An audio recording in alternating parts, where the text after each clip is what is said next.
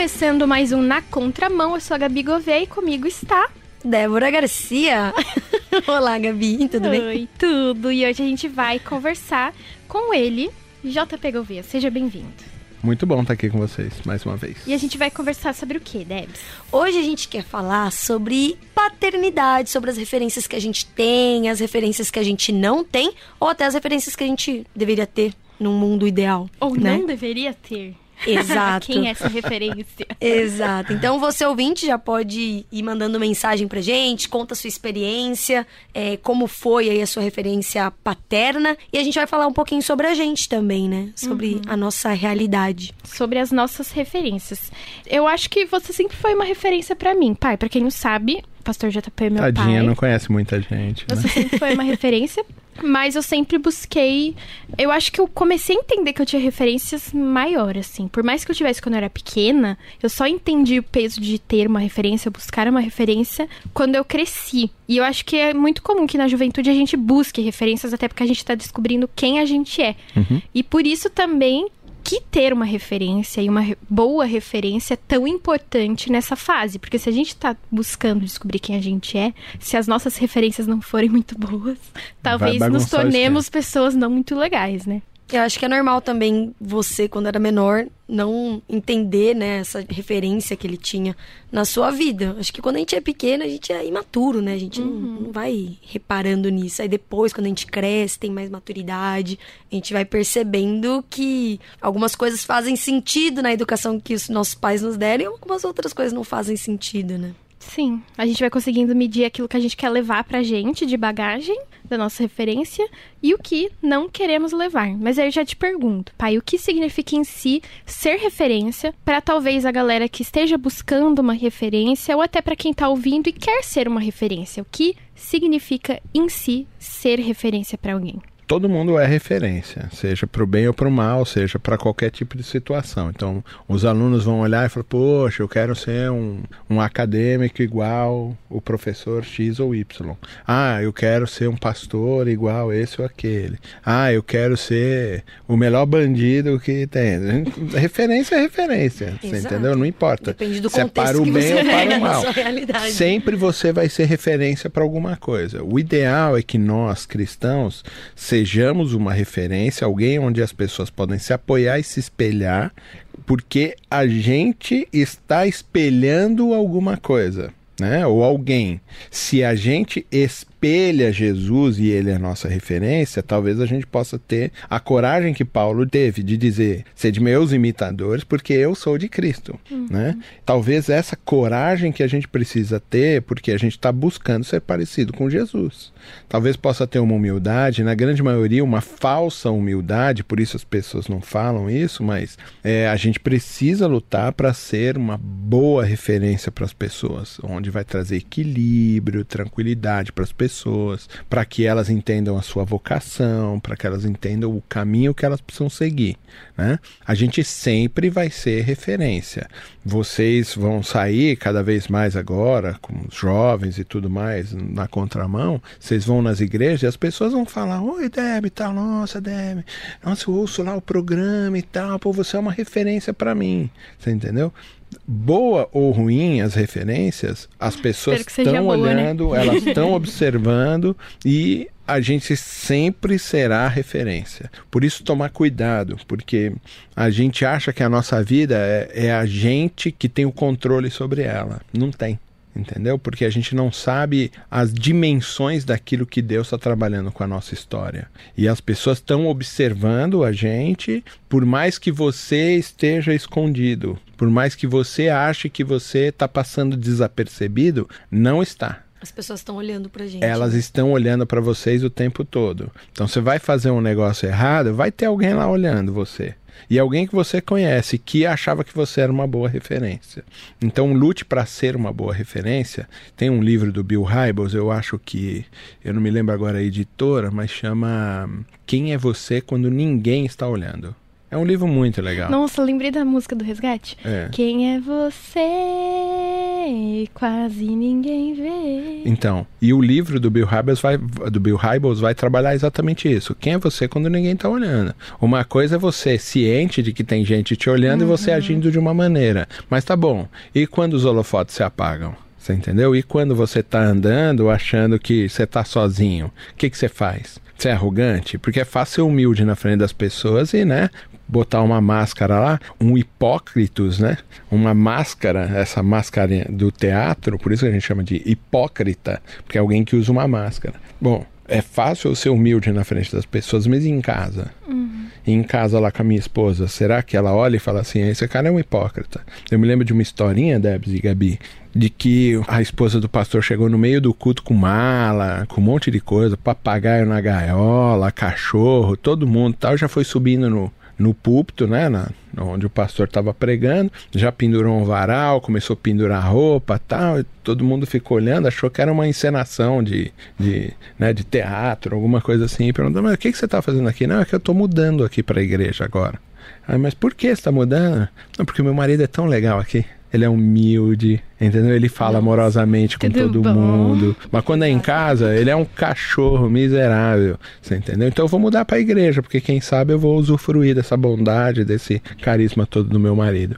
Isso é, é uma história bastante complexa, mas que também mostra pra gente que a gente precisa prestar atenção em quem a gente é nos horários que a gente acha que não tem ninguém vendo a uhum. gente que a gente precisa mudar a nossa estrutura interior. Eu brinco com os meninos, né? Sempre de que o meu problema é a minha estrutura interior. A minha estrutura interior está focada no pecado e eu preciso alterar ela entendeu? Que tipo de pensamento eu tô tendo que eu não tô externando, mas que eu tô lá dentro? Será que eu tô pensando mal do Pedro, né? Pedro tá lá gravando a gente falando e eu tô aqui dentro pensando, é, esse miserável aí, entendeu? Lá dentro eu tô. Não, aí Pedro trato ele bem, oi Pedro, que legal, tudo bom que você saiu daqui, pego vocês duas ali fora e falo, oh, o cara é mal pilantra, meu, o cara fala mal dele.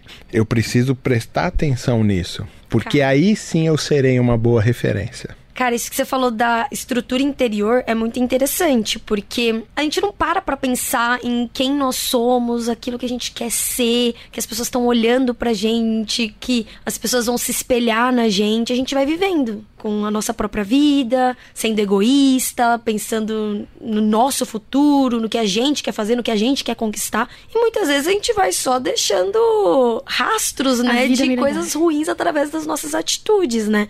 E eu acho, não sei como vocês pensam isso, mas acho que um dos motivos que a nossa estrutura interior não está muito bem estruturada são por conta mesmo de referências que a gente teve na vida. Uhum. Aqui a gente tá, quer falar sobre a parte paterna, né? Sobre os nossos pais, e muitas vezes pode ter sido isso. Então, ou a pessoa não teve uma boa referência, ou a pessoa teve algumas referências boas, algumas ruins e adotou para si as referências ruins. Isso é complicado, né? Porque de uma certa forma a gente traz pra gente e às vezes a gente só repete isso. Uhum. Mas a gente repete sem querer. Sem porque querer. sempre vai ser referência. A maneira como a gente lida com o nosso casamento, na grande maioria das vezes, tem a ver com a nossa referência de casamento. Sim. Que é o casamento dos nossos pais. É que a gente viu de perto esse casamento e a gente reflete isso na nossa vida cotidiana depois de casado. Se você conhece direitinho os meandros do casamento e sabe que existem coisas boas e ruins e que você precisa separar isso, você vai conseguir conseguir fazer isso no seu casamento, no seu casamento.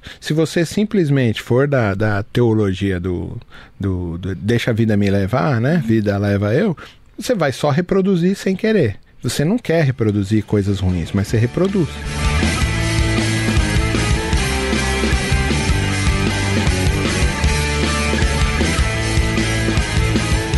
Tem um, uma música que é do Zé Rodrigues e que quem cantou foi a Elis Regina, que é Como Nossos Pais. Né? Era a referência dele, né? Ele tá falando. Ele tá falando, primeiro, uma crítica. Pô, eu não quero ser que nem ele, que fica lá contando o vil metal. O cara tá lá só preocupado como é que ele vai pagar a conta. Eu não quero isso entendeu? Mas depois ele, no final da música, ele vira e fala assim: É, mas no final eu tô que nem meus pais. É, por quê? Porque são as minhas referências. Minha referência de amor, minha referência de disciplina, minha referência de reação para as coisas da vida. A gente está pegando dos pais, dos avós, dos irmãos mais velhos, da igreja, do processo todo que a gente está vendo. Os pais são referência, boas ou ruins. Então, a propaganda do passado que é, eles falam exatamente para a gente ser boa referência. Então, o menino gritando com a mãe, o menino tratando mal as pessoas no shopping, outro menino fumando, uma criancinha pequenininha. E ele está falando assim: queira ou não queira, você é uma referência para o seu filho. Então lute para ser uma boa referência para o seu filho. Essa questão que a gente não percebe um pai agressivo, uma mãe agressiva, um pai maldoso, uma mãe maldosa, eles estão sendo referência. Talvez a gente tenha grande dificuldade com esse processo porque a gente nem percebe o que está fazendo.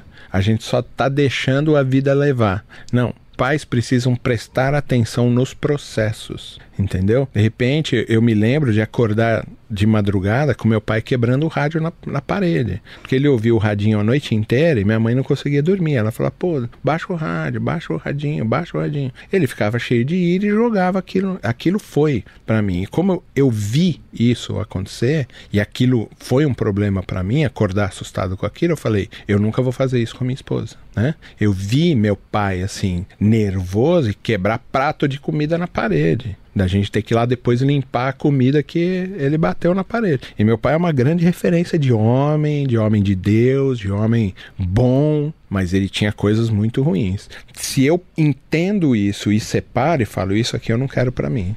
Então, as referências, lembra, a Bíblia fala que o espírito é sujeito ao profeta. Tem coisas que a gente fala e tem coisas que a gente não fala. Tem coisas que a gente pode assumir como referência e coisas não.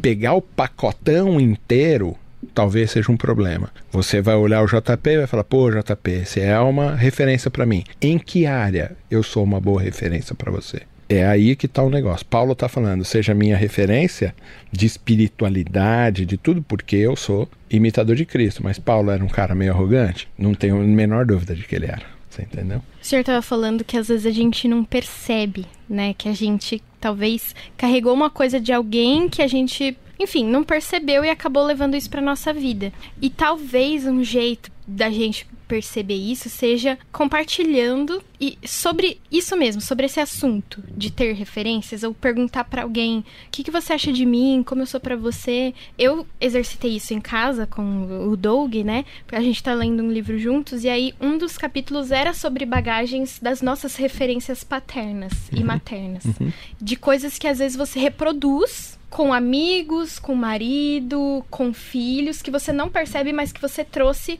da, do seu lar. E aí a gente ficou perguntando pro outro, tá, mas o que, que você acha que eu trouxe de bom, de ruim, fazer esse exercício? Às vezes parar pra pensar nisso. Que é como a Deb falou, a gente, às vezes a gente tá vivendo, vivendo, pensando nossas coisas, nossos sonhos. Às vezes coisas simples. Ai, tem que pegar o ônibus, tem que nisso. E isso vai gerindo a nossa vida de uma forma que a gente não para pra refletir. Uhum. Em quem eu tô me espelhando nisso? Ah, mas você ama seu trabalho. Qual é a sua referência no seu trabalho? Qual é a sua referência em casa? Sua referência de pai? Sua referência de mãe?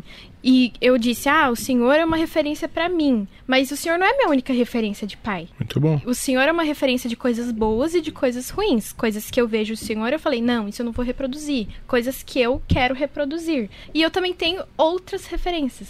Então, talvez essa ferramenta de você compartilhar, de você parar para pensar quais são, definir bem e escolher mais de uma referência. E entender que a sua referência para determinada coisa pode não ser a mesma para tudo. Claro que não, Ter em várias, várias né? áreas. Ter várias referências. Com certeza. Isso que eu estava falando, de que de alguma maneira a gente não pode comprar o pacotão inteiro. A gente precisa ter senso crítico. A Fora gente precisa observar. Que uma referência pode errar, né? Claro, e a referência não precisa ser só o mais velho, pode ser gente mais nova também. Fala, puxa, isso aqui eu quero, entendeu? Ah, eu quero essa humildade que essa criança tem. É uma referência para mim. Quero ser. Quero ser puro viva, como que nem essa Alice, pessoa. Que nem a Clarinha. Você entendeu? Tudo, é, as referências elas estão aí e elas vão ajudar a gente como um grande lembrete quando a gente vai é, conversar com alguém a gente vai olhar e falar puxa eu queria ter a humildade do Pedro entendeu então a gente vai lembrar sempre quando a minha arrogância aflorar eu vou lembrar do Pedro e vou falar puxa eu preciso ser igual ao Pedro entendeu? Ah, eu preciso ser forte que nem a Debbie é, entendeu? Então eu vou ser forte naquele momento. Ah, eu vou ser carinhosa como a Gabi é, então eu vou ser carinhosa como a Gabi é. São minhas referências, elas precisam estar tá aí bem postas, tá? É, todo mundo é imperfeito. Mas de uma certa forma a gente não espera isso das pessoas, né? A gente não aceita. A gente espera só a parte boa. Se a pessoa errou uma vez, já era. gente então já pode ser que o quebra tudo. JP Destruiu a seja uma imagem. referência, um super pai de família, super amoroso, Mas criou as é um filhas Shrek. bem, mas nossa, ele traiu a esposa. Já era. É. Agora ele é um. É, talvez eu não seja um exemplo de marido, mas eu posso ter sido um bom pai. Não é, mas a, É. a, a questão é: você pode ter errado uma Normal. vez. Não, não, eu posso Você errar pode- sempre. Eu posso ser um sempre. péssimo marido. Mas isso não desqualifica suas qualidades. Beleza. É o que Né? eu tava falando do meu pai. Talvez algumas coisas eu falei assim, puxa, isso aqui eu não quero como referência. Entendeu? É o meu pai. Então ouvir aqui da Gabriela assim, pai, você é uma grande referência, mas você não é minha única referência, é ótimo. É um elogio, é sinal de que eu eduquei direito minha filha. Isso mostra que ela também tá procurando outras referências. né? Ótimo. Tá olhando Não, isso fora. busca- Pai, é Isso mostra que Tá que na multidão dos conselhos há sabedoria. Isso é um texto bíblico, tá? É diferente de outros provérbios, né? Esse tá na Bíblia, na multidão dos conselhos. Ou seja, não é só o JP que tem. Não, não. Em algumas áreas parece que ele consegue abordar bem.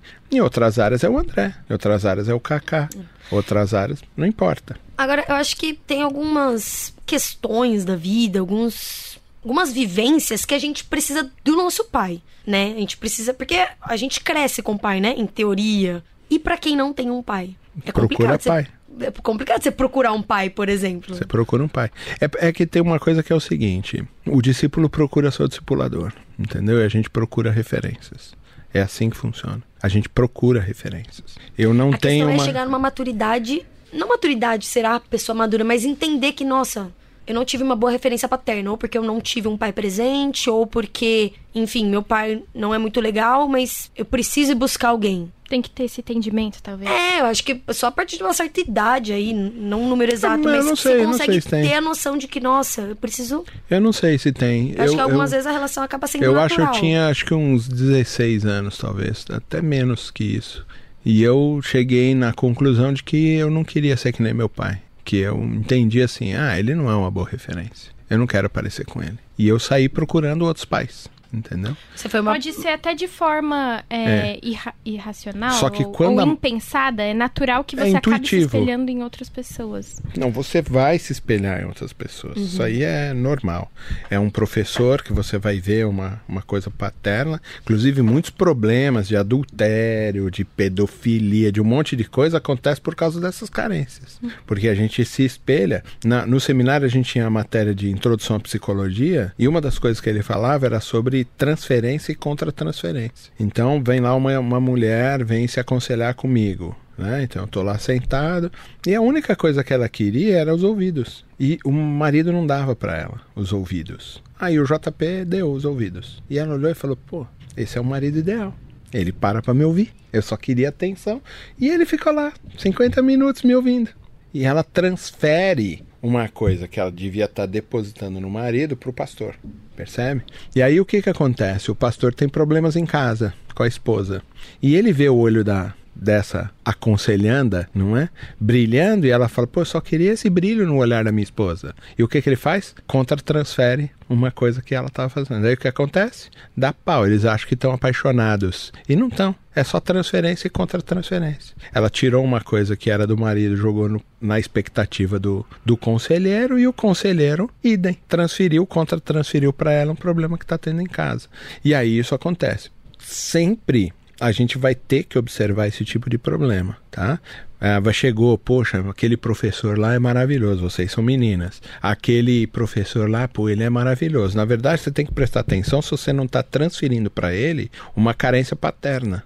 Porque você vai começar um relacionamento por causa de uma carência O que e a não gente por vê amor. muito acontecendo na sociedade. A grande Não maioria tô das vezes. É. Pensando em ninguém específico, mas isso acontece muito. Pra quem Muito. já assistiu Brooklyn Nine-Nine, É. o Peralta transfere totalmente pro chefe lá da equipe dele de polícia de detetives. Isso é Não, muito Eu então. lembrar desse episódio. É, Todos isso os muito. episódios, amiga, todos. Isso muito, isso acontece demais, entendeu? E muitas vezes a gente, até a sexualidade fica definida por carências, entendeu? E não necessariamente realmente por uma ação de escolha, da sexualidade. A gente já, só Muitas nessa vezes parte por causa da ver a carência. importância de escolher bem suas referências, hein, meu Claro, colega? referência é sempre assim. Ah, mas tem um problema de pai. O cara sai em busca de pai. Por causa de uma carência, ele acha que está apaixonado por alguém. E ele não está apaixonado. Ele só está transferindo uma carência que ele teve da falta que o pai fez, ou que a mãe fez, ou que alguma coisa. Em Entendeu? geral, tem que fazer terapia Tem pra que fazer conseguir terapia. identificar. É, tem, essas tem que fazer terapia. né? Olha, a gente pode começar por um bom aconselhamento. Entendeu? Se o seu pastor ou o seu líder, alguma coisa, entender que ele tem limites nesse aconselhamento, ele pode ser uma boa referência paterna até os limites ali do aconselhamento da vida pastoral. Depois disso, precisa de uma terapia e realmente a gente precisa caminhar. A gente tem do- dois visitantes aqui ouvindo hoje o negócio, até brinco com eles, né? Que fala assim: bom, agora eu tenho cinco filhos, né? É, são três meninas e dois meninos. né? Mas toda igreja. E, mais a igreja toda, mas esses um pouquinho mais de perto. É, a grande relação é, talvez a referência de pai não foi boa, ou não existiu pai nisso. Ah, tá bom, então agora tem um pai. Então, filho, vai, vai por aqui, ó. Você entendeu? Que eu tive meu pai fazendo isso. Meu pai e minha mãe foram muito presentes na minha vida, com todos os defeitos deles, com todas as maravilhas que eles foram para mim e são. É, eles foram muito presentes para dizer: Ó, filho, agora você vai por aqui. Eu me lembro do Douglas e trabalho isso com muita felicidade. Do Douglas era para mim: Ah, tô pensando em sair lá do meu trabalho. Não, calma, Douglas. E conversar com ele sobre a geração dele. Essa, essa conversa você pode perguntar para ele Eu que ele te lembro. conta. É a geração dele. Eu falei assim: a sua geração é volátil. Ela fica no máximo três anos no emprego. Agora, se você quebrar esse paradigma e ficar mais, quando Passei dos três anos aqui na rádio. Quantas, amiga? Cinco. Deu cinco agora. Sabe o que, que vai acontecer com a empresa? Ela vai falar assim: peraí, mas quem é que tá com a gente? De verdade tá com a empresa? Ah, é você que tá lá há oito anos. Eles vão botar você num cargo porque você é sereno e é perene, é seguro. As empresas precisam de pessoas seguras. Alô, André Castilho. É isso aí. Então você também vai galgando caminhos para isso, né? Precisa de um pai. É alguém que chega lá e eu exerci essa função naquele momento, apesar do pai dele ser muito sábio, muito inteligente, uma pessoa muito perspicaz. Naquele momento eu pude dar um conselho para ele como pai e falar assim: não, não, filho, você fica, entendeu? É melhor você fazer isso. E Ah, foi pô, é melhor. E foi muito melhor, galgou caminhos novos, hoje já está numa outra posição, ganhando melhor, entendeu? Fazendo mais o que gosta e tudo mais. É, a gente precisa de um pai que oriente a gente sempre. É isso. Se você se decepcionou com a sua referência de pai, talvez entender que pais não são perfeitos. Buscar mais de uma referência, compartilhar, parar pra pensar quais são suas referências, escolher bem suas referências pra cada área da sua vida e seguir. E lembrar que a nossa maior referência é Jesus, né? O único aí, paizão que não errou. Vale a pena seguir ele, enfim. Receita básica: leia a Bíblia e faça oração, como a gente canta pras criancinhas. Leia a Bíblia. faça É isso aí. E, gente, Faça compartilha com a gente se você curtiu esse episódio, se você ouviu essa musiquinha na sua classinha da IBD. ou não. Mas manda uma mensagem no nosso WhatsApp. 11 974 18 14 56. É isso aí, 11 9 74 18 14 56. Você pode ouvir a gente quantas vezes você quiser através do nosso site transmundial.org.br. É só procurar lá por Na Conta da Mão, assim como na sua plataforma de áudio favorita. Além disso, segue a gente nas redes sociais, arroba Rádio Transmundial. Esse foi mais um episódio da Contramão. JP, valeu pela Valeu, é participação muito de bom estar novo. aqui com vocês sempre. E a gente se vê semana, que vem. que vem.